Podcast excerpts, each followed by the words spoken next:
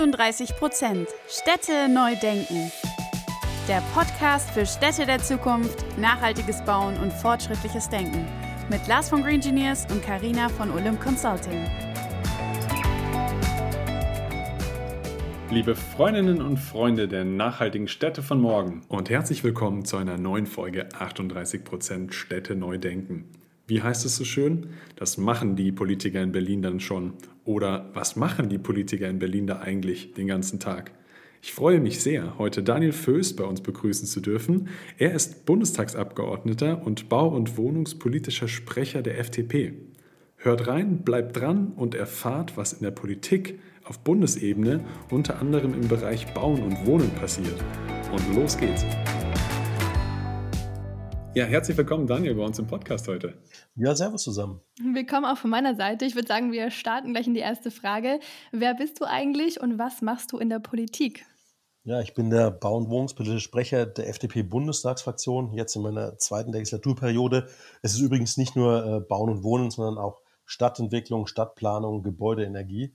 Ähm, ja, das, das mache ich mehr oder weniger jetzt in der zweiten Legislaturperiode hauptberuflich.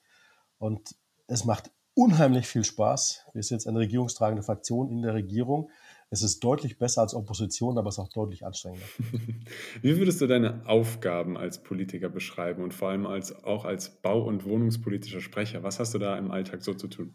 Ja, die, also die großen Herausforderungen, vor denen unser Land vor allen Dingen äh, beim Bauen, Wohnen steht, ich glaube, die sind ja jedem bekannt. Wenn der Gebäudebestand nicht liefert bei der CO2-Reduktion, können wir die Klimaziele vergessen. Wenn wir die Wohnkosten nicht in den Griff bekommen, haben wir ein valides soziales Problem. Gleichzeitig äh, haben wir Knappheit, Knappheit an Ressourcen, Knappheit an Fachkräften, Knappheit an äh, Genehmigungspotenzial und auch, auch tatsächlich eine sehr, sehr langsame Produktivitätssteigerung. Und das sind eigentlich die Hauptaufgaben, die ich habe. Ich beschäftige mich mit den Herausforderungen, diskutiere zum Beispiel mit den Green Engineers mögliche politische Lösungen und äh, werde dann in der politischen Debatte versuchen, das eine oder andere durchzusetzen, in der Hoffnung, dass wir ja die, die großen Herausforderungen ähm, lösen. Derzeit beschäftigen wir uns natürlich hauptsächlich in der Regierung mit der Frage, wie stellen wir sicher, dass im Herbst, im Winter die Wohnungen warm bleiben und genug Energie für die deutsche Industrie und Wirtschaft da ist. Jetzt ist ein Stichwort vorhin schon gefallen, zwar ähm, Klimawandel, Nachhaltigkeit, ist ja eines der zentralen Themen der Bau- und Immobilienwirtschaft gerade. Ähm, wie nimmst denn du das Thema bei dir wahr und welche Bereiche spielen hier auch eine besonders große Rolle? Es ist ein, ist ein entscheidendes Thema. Ich meine, der Bausektor, der, der Wohnungssektor, der Immobilienbereich hat ja bis jetzt safe jedes Klimaziel gerissen. Gleichzeitig je nach äh, Rechenart 35 bis 40 Prozent der CO2-Emissionen ähm, gehen mittel- oder unmittelbar auf den Bau- und Wohnungssektor zurück. Also es ist einfach einer der entscheidenden Bereiche in Deutschland oder in der Welt, ähm, bei dem wir mit der Klimareduktion oder mit der CO2-Reduktion vorankommen müssen. Ich meine, also ist ja völlig unwidersprochen. Man merkt es jetzt auch äh, bei der Hitze draußen, wir müssen was gegen den Klimawandel tun. Und da ist der Bausektor zentral. Aber übrigens auch bei der Frage der Klimaanpassung. Also auch wenn es uns gelingt, die Erderwärmung auf 1,5 Grad äh, zu beschränken, ändert sich das Klima ja trotzdem. Auch bei der Klimaanpassung ist der Gebäudesektor, insbesondere auch die Stadtplanung, ein sehr, sehr wichtiger Bereich. Und äh, das ist das, was uns derzeit am stärksten umtreibt. Wie schaffen wir es, die CO2-Emissionen im Betrieb der Gebäude zu reduzieren? Wie schaffen wir es, sagen wir mal, den Neubau möglichst CO2-arm zu gewährleisten und insbesondere, wie kriegen wir das kostengünstig hin? Weil Wohnen darf nicht zu teuer werden, sonst verlieren wir die Menschen auf dem Weg ähm, äh, zum, zur Klimareduktion, wenn es dazu führt, dass Wohnen noch teurer wird. Wir haben jetzt eh schon eine Grenze erreicht. Und dieser, dieser Spannungsbogen, Wohnen bezahlbar halten oder bezahlbar machen und äh, den, den, den wichtigen Beitrag ähm, zum, zum Klimawandel oder zum Klimaschutz zu liefern. Dieses Spannungsfeld bestimmt hauptsächlich meine Aufgabe. Und da ist derzeit tatsächlich im, im Konkreten die Gebäudeenergie die größte Herausforderung. Jetzt hast du natürlich von den Ansätzen gesprochen. Welche Funktion nimmst du da als Politiker oder auch die Politik im Allgemeinen ein? Und wo siehst du vielleicht auch so ein bisschen das Potenzial, was ihr als Politik steuern könnt oder darauf reagieren könnt? Was sind da für Punkte wichtig für dich? Naja, äh, Politik muss den Rahmen setzen, völlig ohne Frage. Jetzt in meiner, ja, Philosophie ist jetzt wieder hochtrabend formuliert, aber in meiner Vorstellung macht die Politik das relativ simpel. Wir legen fest, es muss CO2 gespart werden. Wie kann dem Staat eigentlich erstmal egal sein, wie man runterkommt von der CO2-Emission. Wenn CO2 gespart wird, gibt es einen Bonus, Förderung, KfW-Programme, BAFA-Programme. Wenn es nicht gelingt, CO2 äh, zu sparen, gibt es einen Malus, CO2-Bepreisung. Und den auch steigend und auch immer stärker ähm, beim Hauseigentümer, je nachdem, wie schlecht das Gebäude ist. Und äh, diesen Regelungsrahmen, den müssen wir natürlich konkret installieren. Das ist jetzt relativ simpel äh, formuliert, was man machen will, aber dann tatsächlich im Konkreten, im einzelnen Artikel, auch übrigens in der, in der Frage, wie berechnen wir CO2 fair? Es gibt ja noch keinen Konsens, wie haargenau der, der sagen wir mal, gesamte Fußabdruck des Gebäudes äh, berechnet wird. Das sind die konkreten Fragestellungen, die mich umtreiben. Und insbesondere jetzt äh, haben wir jetzt gerade abgeschlossen eine sogenannte kleine Gebäudeenergiereform. Also wir haben die Neubaustandards ähm, angepasst, wo man sagt, ja, wenn du jetzt neu bauen willst, darfst du nur noch EH55 haben, also nur noch 55 Prozent Primärenergie brauchen zu einem Referenzgebäude. Ich kann aber gleich sagen, ich bin kein großer Fan dieser, dieser EH55 KfW-Regel in Bezug auf einem Referenzgebäude. Ich finde, wir müssen wegkommen von der rechnerischen Primärenergie hin zu dem tatsächlichen CO2-Fußabdruck und zwar über den gesamten Lebenszyklus inklusive grauer Energie und Betrieb. Das ist eigentlich das Ziel, das wir jetzt anstreben und da arbeiten wir jetzt Schritt für Schritt darauf hin. Mhm. Gibt es denn da irgendwelche Projekte in der Baubranche, die du im Blick hast, die dich irgendwie besonders überzeugt haben vom, vom Konzept her? Also was für uns sehr relevant ist, und so bin ich tatsächlich auch mit den, mit den Green Engineers zusammengekommen, ist die, die CO2-Bilanzierung. Mhm jetzt auf den Fußabdruck geschaut, ist es, ist es sagen wir mal, mit, mit Blick auf CO2 besser, das Gebäude abzureißen, neu zu bauen oder instand zu setzen? Wie können wir alles an CO2 erfassen, das in einem Gebäude bei der Entstehung äh, mit dabei ist? Wie können wir aber auch äh, reduzieren? Wie muss ein Gebäude-Energiepass aussehen? Wie muss ein Gebäude-Ressourcenpass aussehen? Wie kann man das digitalisieren, damit es möglichst schnell in der Branche verbreitet werden kann? Das ist das, was, was wir gerade aktuell leisten müssen, weil je länger wir noch weiter warten, desto später durchdringen wir die gesamte Branche, desto länger dauert es wieder, bis wir die Ergebnisse haben. Umso länger dauert das, hast du jetzt angesprochen. Wo gibt es vielleicht die größten Hemmnisse? Was soll aus deiner Sicht geändert werden, um das nachhaltige Bauen wirklich äh, voranzutreiben, dass es auch wirklich nachhaltiger in der Bauwelt ankommt? Also wo siehst du die größten Hemmnisse im Speziellen? Also was wir ganz konsequent machen müssen, und zwar gegen alle Widerstände, CO2 bepreisen. Und zwar über alle Bereiche. Vom Transport zum Beispiel der Baumaterialien an die Baustelle, über die Energie, die gebraucht wird, um den Baustoff herzustellen, bis hin zum Betrieb. Das ist der eine große Punkt. Dann denke ich, die Technologieoffenheit gewährleisten.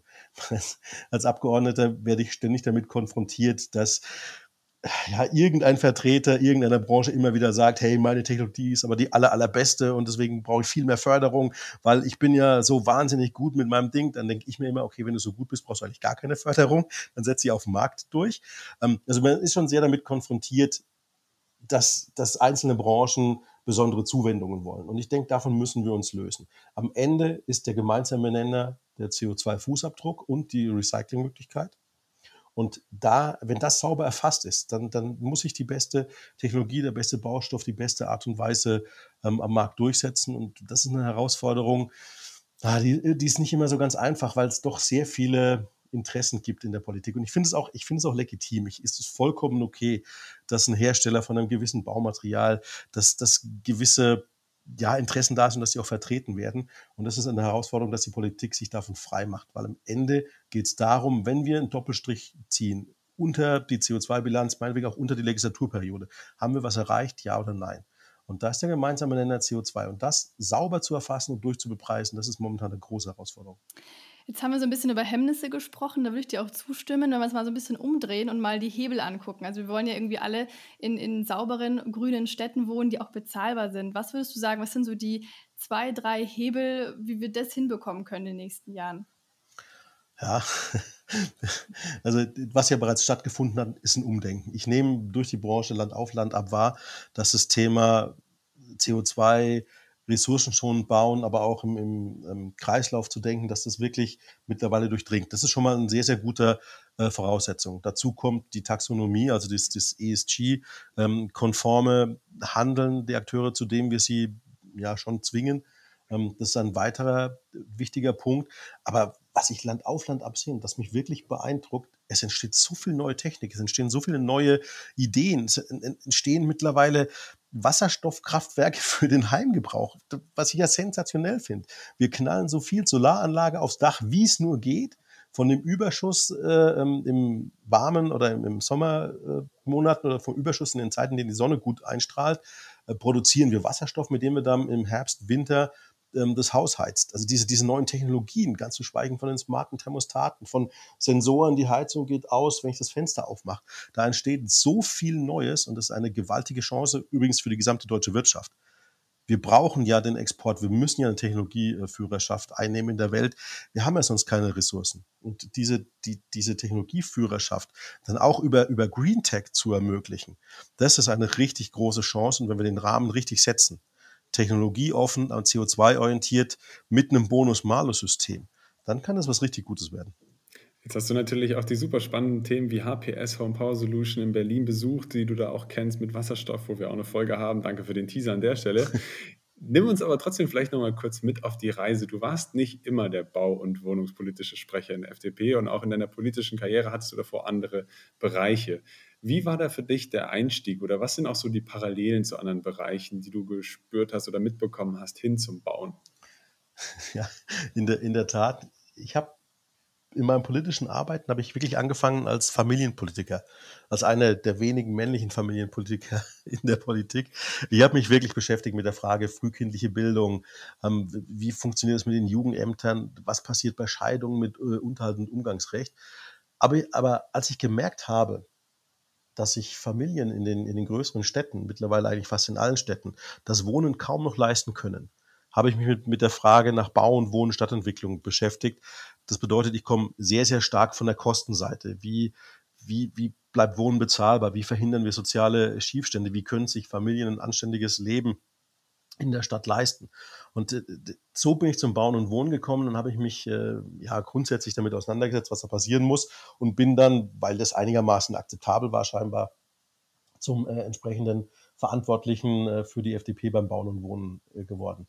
Ich habe übrigens kleiner kleiner Exkurs. Ich habe das Verhandlungsteam bei den Koalitionsverhandlungen mit SPD und Grünen für die Ampelkoalition äh, geleitet, also Bauen und Wohnen, Stadtentwicklung. Das ist eine wahnsinnig spannende Zeit. Es, es, ist, es hat mich wirklich geprägt, wie man sich so in Klausur zusammensetzt und dann von verschiedenen Gesichtspunkten ähm, versucht, Probleme zu lösen. Das war wirklich äh, wahnsinnig spannend. Ja, und jetzt wird es sehr, sehr deutlich, gerade weil man bei den Wohnkosten schon so einen Tipping Point erreicht hat und weil man ja bei, beim Klimaschutz im Gebäudesektor nicht vorangekommen ist, ist es ganz, ganz wichtig, dass wir diese Zielkonflikte auflösen. CO2 reduzieren, Klima schützen, aber das Wohnen bezahlbar lassen. Der Staat wird sich nicht leisten können, jeden, der sich kein Wohnen oder jeden mit, mit Wohngeld zu unterstützen oder jeden zu bezuschussen, ähm, wenn die Miete zu stark steigt. Also müssen wir schauen, dass wir grundsätzlich beim Bauen auch die Kosten im Blick behalten. Und da sieht momentan wirklich schwierig aus.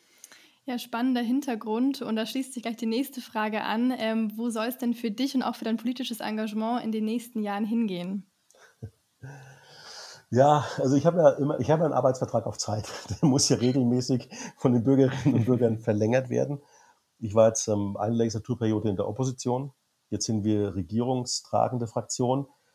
Da kann man echt schon mal sagen, Opposition ist Mist.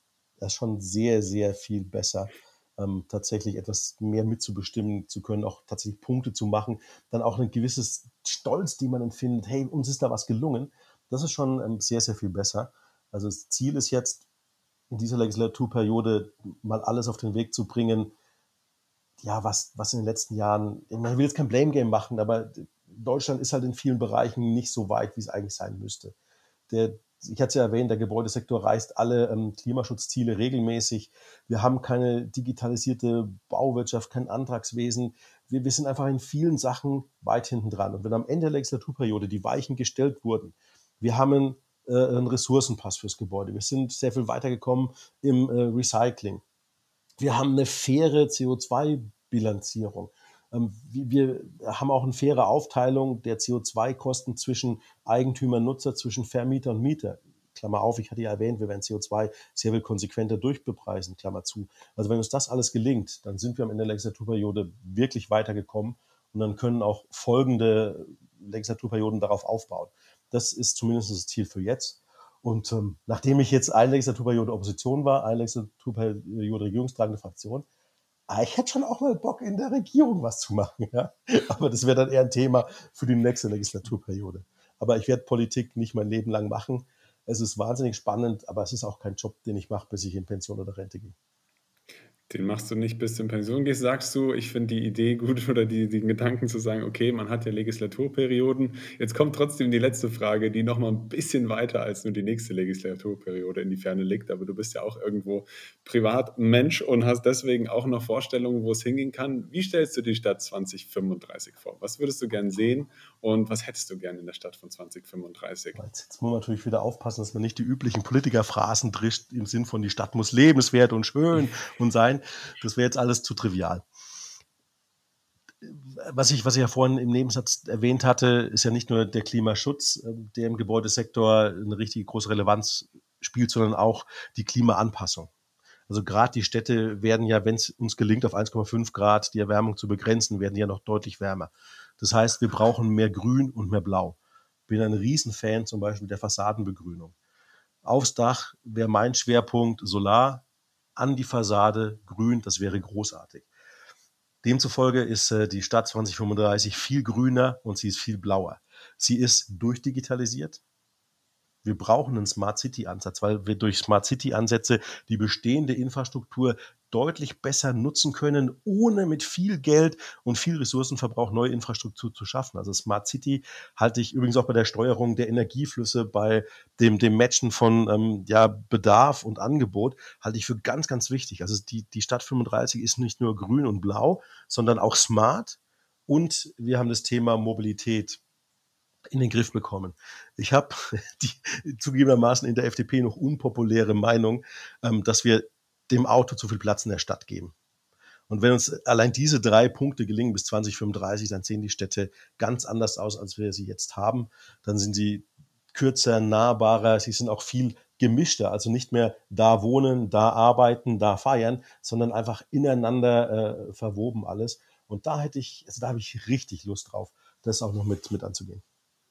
Ja, vielen Dank für diese spannende Perspektive und auch für das tolle Gespräch. Hat extrem viel Spaß gemacht. Ähm, ja, waren viele coole Punkte dabei und ich wünsche dir ganz viel Erfolg auch bei den ja, nächsten Vorhaben und lass uns auf jeden Fall im Kontakt bleiben. Gerne, vielen Dank. Und wenn ihr eine gute Idee habt, immer her mit.